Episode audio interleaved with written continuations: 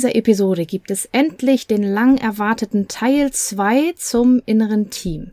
Wir hatten ja in einer früheren Folge schon mal über das innere Team gesprochen und hatten darüber gesprochen, wie man ein inneres Team erhebt. Und heute geht es darum, wie man denn damit weiterarbeiten kann. Ich wünsche dir viel Vergnügen.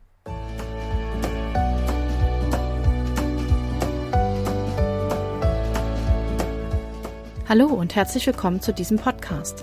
Ich bin Katrin Grobin und du bekommst von mir hier viele hilfreiche Methoden, Tipps und Übungen rund um die Themen weniger aufschieben und entspannter leben.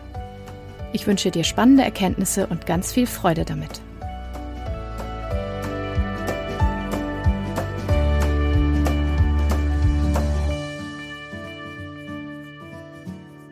Ja, lange hat's gedauert.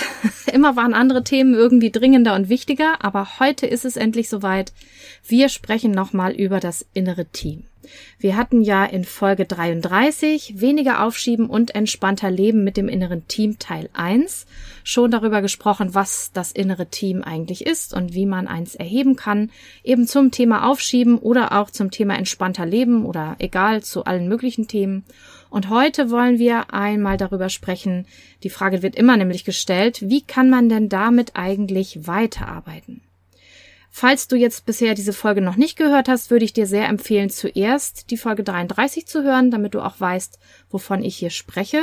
Oder dass du eben auch, wenn du gerade kein inneres Team vor der Nase hast, vielleicht noch eins erstellst, wenn du weißt, wie es geht, weil du dann das, was wir hier besprechen, direkt anwenden kannst. Falls du dich entscheidest, jetzt direkt diese Folge zu hören, vielleicht die mini, mini, mini Zusammenfassung. Das innere Team ist ein Modell, mit dem man wunderbar mit inneren Anteilen arbeiten kann. Entwickelt und ausgearbeitet wurde es von Professor Dr. Friedemann Schulz von Thun. Das ist ein Hamburger Kommunikationspsychologe oder Psychologieprofessor, bei dem ich auch das Glück hatte, noch zu studieren. Und ich bin auch Lehrbeauftragte im Schulz von Thun Institut. Und ähm, eine seiner Methoden und Modelle, die er eben viel anwendet oder die wir eben auch von ihm gelernt haben, ist eben das innere Team. Und dabei geht es ganz kurz gesagt darum, dass man zu einem bestimmten Anliegen, also einem Thema, was einen beschäftigt, sich einmal Klarheit darüber verschafft, welche inneren Anteile, welche inneren Stimmen, Gedanken, Gefühle man in sich hat. Und diese werden dann ähm, so Art wie so ein kleines Comic aufgezeichnet, wo man sich selber also aufmalt mit einem ganz großen Oberkörper und dann die einzelnen Stimmen mit einem speziellen Satz und einem Namen da hineinmalt, so wie kleine Comicfigürchen. Und danach kann man eben damit weiterarbeiten. Und darüber wollen wir jetzt sprechen. Also wenn du zum Beispiel ein neues Projekt hast, dann äh, könntest du vielleicht verschiedene Stimmen darin haben in diesem inneren Team. Zum Beispiel jemanden, der Lust hat, sich der Herausforderung zu stellen, der also sagt, ich habe Lust, mich der Herausforderung zu stellen, neue Projekte sind toll und den könnte man zum Beispiel den Motivierten nennen. Es könnte aber auch zum Beispiel den inneren Bedenkenträger geben, der sagt, ich bezweifle, dass ich das alleine hinkriege. Oder häufig hat man auch den inneren Antreiber, der sagt, nun mach mal endlich, nicht so lange warten. Und häufig begegnen wir auch dem inneren Schweinehund, der in irgendeiner Form vielleicht müde ist, keinen Bock hat, sich ablenkt oder so. Und das ist erstmal ganz aufschlussreich, sich diese Stimme anzuschauen. Äh, und manchmal passiert auch allein durch die Klarheit schon ganz viel. Das hatte ich in dieser letzten Episode auch gesagt, in der Folge 33. Aber natürlich kann man damit auch noch weiter arbeiten und den Prozess beschleunigen.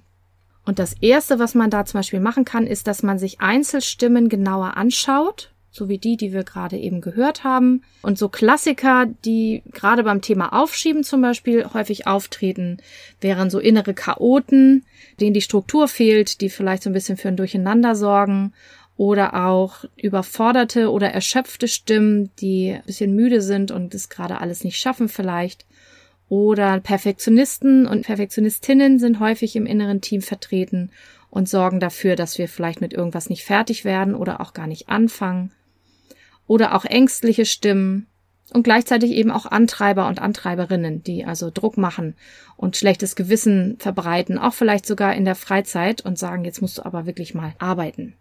Und der erste Schritt könnte sein, dass du wirklich einmal in dein Team schaust, welche Stimmen sind denn da bei dir drin, Einzelstimmen, die du irgendwie interessant findest oder die du hinderlich findest, die dich irgendwie stören oder die dir vielleicht auch helfen.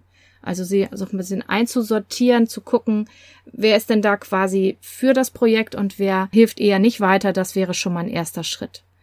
Das gleiche gilt auch für das Thema Entspannung. Ich hatte eben schon gesagt, Überforderung und Erschöpfung, die treffen wir auch häufig, wenn wir zum Thema Entspannung arbeiten oder eben auch Stressmanagement. Und da gibt's auch häufig Antreiber. Also die einzelnen Anteile sind gar nicht so unterschiedlich oft, egal ob es jetzt ums Aufschieben geht oder um den Stress. Da sieht man mal wieder ganz schön, wie diese beiden Themen zusammenhängen. So, und was man dann mit diesen einzelnen Stimmen machen kann, ist zum Beispiel, dass man einen Steckbrief erstellt, in dem man sich nochmal ein bisschen klarer wird, was diese einzelne Stimme eben ausmacht. Und zwar einmal die hinderliche Stimme oder die hinderlichen Stimmen, eine nach der anderen vielleicht, indem man erstmal äh, schaut, wie sieht die vielleicht aus, was ist der Lieblingssatz, was ist vielleicht auch das Körnchen Wahrheit darin, denn ich habe in der letzten Folge auch schon gesagt, also in der letzten Folge zum inneren Team, dass man diese inneren Stimmen nicht rausschmeißen kann. Die sind halt immer im Team. Aber es ist gut, sie mal ein bisschen genauer zu betrachten und man kann sie natürlich weiterentwickeln. Und ein Teil ist, dass man rausfindet, was ist der gute Kern, der darin steckt. Der ist manchmal ziemlich versteckt, aber eigentlich ist er so gut wie immer da die wollen irgendwas Positives oder sie wollten das zumindest früher mal, aber es ist vielleicht so ein bisschen aus dem Ruder gelaufen, ein bisschen zu viel. Das ist auch die gute Absicht. Ja, also innere Perfektionisten zum Beispiel, die wollen uns in der Regel vor etwas schützen, zum Beispiel vor Kritik oder negativem Feedback oder Antreiber, die wollen uns vielleicht vor Blamage schützen. Ja, also da mal zu gucken, was ist denn vielleicht die gute Absicht dahinter? Und dabei kann ein Modell helfen, was wir, glaube ich, hier noch nicht extra besprochen haben. Das ist das Werte- und Entwicklungsquadrat. Ganz kurz gesagt geht es darum zu gucken, es gibt immer Schwestertugenden, die sich gegenseitig ergänzen, zum Beispiel Sparsamkeit und Großzügigkeit. Und es ist gut, wenn man beides hat und eben nicht zu viel davon.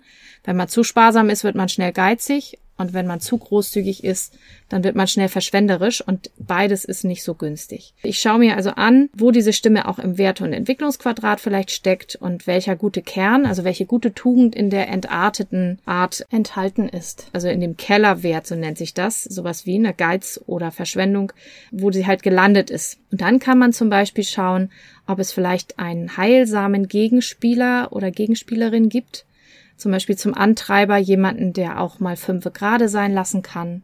Oder zum Perfektionisten eben, der, der eben auch guckt, ein bisschen Fehler ist okay. Oder zu erschöpften, da hilft jetzt nicht so richtig Gegenspieler, aber dass man guckt, was braucht denn diese Stimme? Das wäre das nächste. Wer könnte helfen oder welche Aktionen könnten helfen, dieser Stimme wieder auf die Füße zu helfen? Ruhe, oder Entspannungsinseln im Alltag, Gegenspieler oder Gegenmaßnahmen, sag ich mal, dass ich mal schaue, wie könnte man diese Stimme entschärfen oder wie könnte sie sich so weiterentwickeln, dass sie eben nicht mehr so hinderlich ist. Und auf der anderen Seite, wenn ich eine hilfreiche Stimme mir anschaue, wie in dem Beispiel den Motivierten oder die Motivierte, kann ich auch mich einmal damit identifizieren, mir vorstellen, wie sieht die Stimme aus, sie ein bisschen sprechen lassen, und auch schauen, was ist denn ihre Botschaft und auch da, wo ist sie im Wertequadrat, wie ist das im Gesamtgefüge des inneren Teams, wer wirkt dann noch mit, vielleicht kommt sie nicht so ganz zur Geltung, weil halt ein Gegenspieler da ist, ein hinderlicher Gegenspieler, beim Motivierten vielleicht jemand, der keine Lust hat oder jemand, der Angst hat. Also da muss man sich dann im jeweiligen Team einmal anschauen, was da genau passiert. Und dann kann ich ganz bewusst versuchen, diese einzelnen Stimmen zu stärken, indem ich zum Beispiel öfter mir mal überlege, was würde diese Stimme jetzt sagen? Was würde der Motivierte sagen, wenn ich unmotiviert an meinem Schreibtisch sitze und irgendwas erledigen will oder sollte? Was würde der Motivierte sagen? Der wird vielleicht sagen, komm, krempel die Ärmel hoch, fang einfach an. Oder wenn wir einen Zuversichtlichen nehmen, das ist ja auch eine ganz hilfreiche Stimme, wenn aber ganz viele Bedenkenträger da sind, die sagen, oh nein, und ich weiß nicht, ob das was wird und keine Ahnung, dann würde der Zuversichtliche sagen, ach komm, das Glas ist halb voll, hör nicht auf die, wir suchen mal eine Lösung, guck mal, wir fangen einfach mal hier an und so weiter oder würde einen Plan machen vielleicht. Also ich überlege mir öfter mal, was diese hilfreichen Stimmen zu sagen haben und baue mich darüber auf und baue auch diese positiven Qualitäten aus. Und jetzt wäre auch die Frage, ne, welche Stimmen gibt's bei dir, die du hinderlich findest? Und mach mal mit denen diesen Steckbrief. Und welche hilfreichen Stimmen hast du? Sei es zum Thema Aufschieben, also welche Stimme würde dir helfen, die Aufgabe zu erledigen und wie kannst du diese Stimme stärken und welche spricht dagegen? Oder beim Thema Entspannung bzw. Stress, wenn du eben eine Stimme hast, die sehr gestresst ist und, und sehr am Rand ist, wie kannst du diese Stimme unterstützen, ein bisschen entspannter zu werden? Oder wenn du vielleicht auch einen Antreiber hast, der dir keine Ruhe gönnt und sagt, du kannst keine Pause machen, du musst weiter, weiter, weiter. Was für einen Gegenspieler oder Gegenspielerin könntest du daneben stellen, die diese Stimme so ein kleines bisschen einbremst? Und sagt, nein, nein, man muss auch Pausen machen. Pausen sind gesund. Pausen sind gut für die Produktivität. Es ist wichtig, durchzuatmen zwischendurch mal. Sonst stirbt auch die Kreativität. Also, ne, mach mal ein bisschen halblang. Das wäre die Arbeit mit einer Stimme, ganz kurz in a nutshell, also in einer Nussschale sozusagen. Und das ist auch schon eine gute Überleitung dazu. Das zweite, was du machen kannst, ist, dass du Konflikte klärst im inneren Team. Hast ja schon gemerkt, die Stimmen stehen manchmal gegeneinander und sind sich nicht so richtig grün. Und dann gilt es, dass du als Oberhaupt das ist vielleicht auch noch eine ganz wichtige Ergänzung. Da weiß ich gerade nicht mehr. Ich glaube, ich habe darüber gesprochen in der letzten Folge, aber ich bin nicht ganz sicher. Das Oberhaupt entscheidet. Das Oberhaupt ist Chef und es ist die Aufgabe von dir als Chef sozusagen auch Konflikte im inneren Team ordentlich zu handhaben, sodass die Stimmen dann miteinander gut äh, sprechen können und auch wieder arbeitsfähig werden, so wie in einem echten Arbeitsteam. Auch dafür kann man das Werte- und Entwicklungsquadrat nehmen. Und da geht es dann eben darum, solche Paare, die gegeneinander stehen, sich nochmal genauer anzuschauen und mit ihnen zu verhandeln und zu besprechen, wie man denn vorgehen kann und wer wie viel zu sagen hat, welche Entscheidung getroffen wird.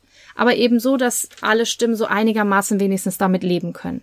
Klassische Gegensatzpaare wären zum Beispiel der Gesundheitsminister. Im inneren Team, der sagt, die Gesundheit ist, geht über alles, du musst dich drum kümmern, versus entweder der Finanzminister, der sagt, das ist viel zu teuer, oder vielleicht auch so ein Zeitmanager, der sagt, wir haben gar keine Zeit jetzt äh, irgendwie uns darum zu kümmern. Oder der Antreiber versus innerer Schweinehund, wobei innerer Schweinehund eigentlich so ein Oberbegriff ist für viele verschiedene Stimmen, die darin stecken können. Aber insgesamt geht es ja darum, dass der innere Schweinehund gerade nicht arbeiten will, aber der Antreiber doch, der sagt, jetzt müssen wir aber arbeiten.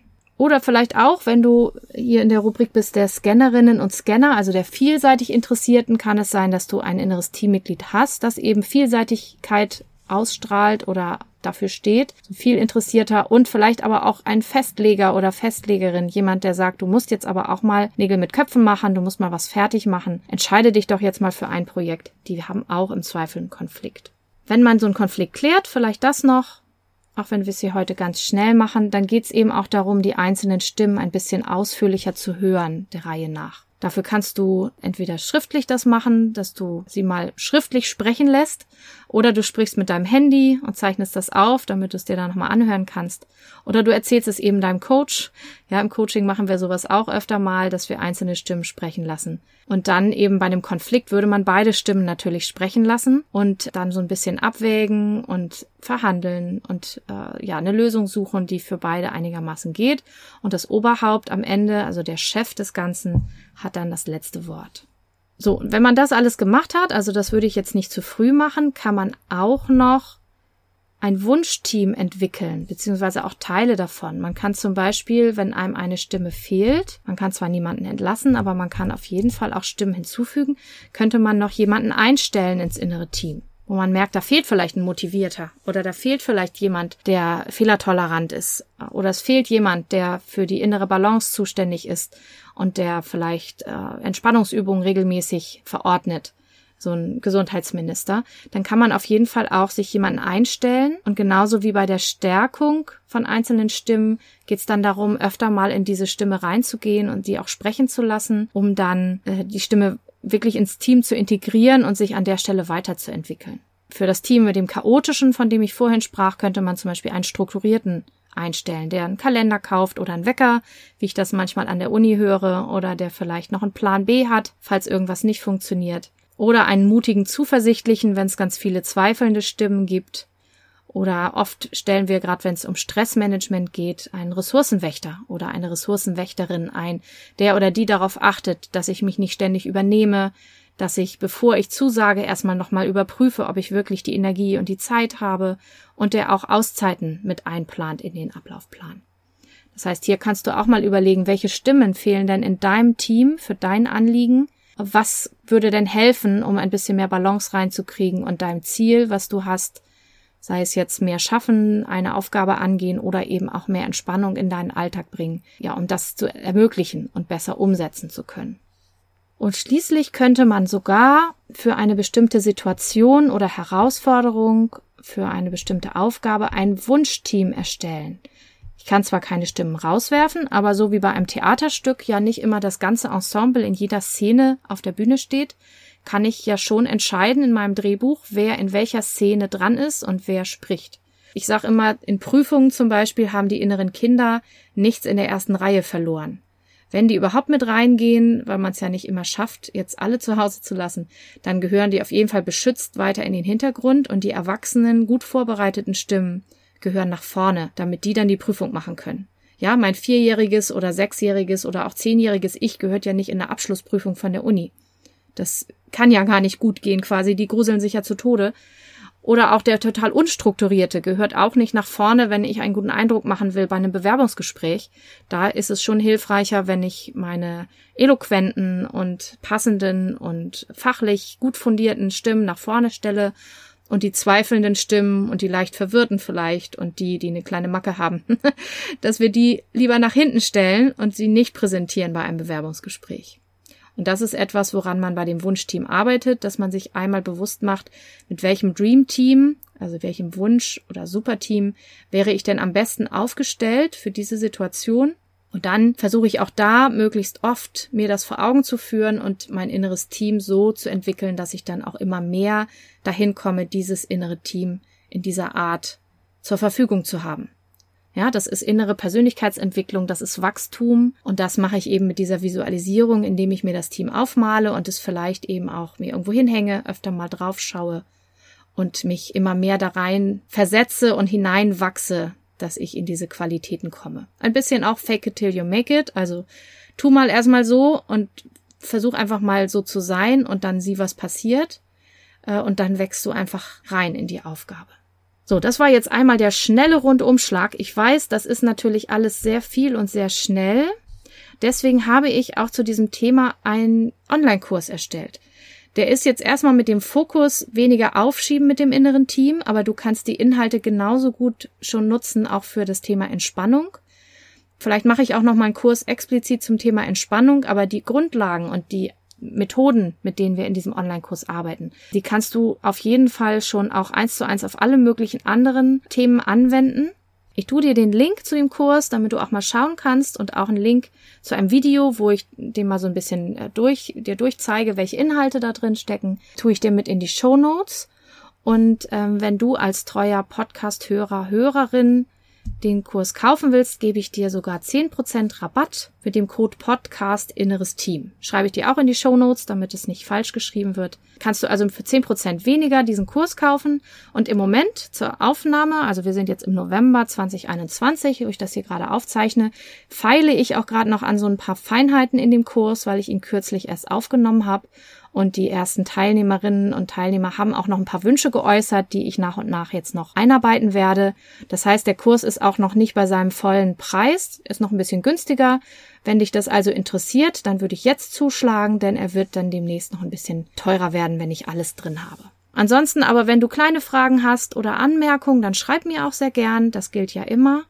Und dann freue ich mich auch von dir zu hören, wie du es angewendet hast und welche Fragen du hast und wünsche dir auf jeden Fall viel Spaß beim Ausprobieren mit der Anwendung auf dein eigenes Thema und vielen Dank, dass du wieder dabei warst und bis zum nächsten Mal. Tschüss!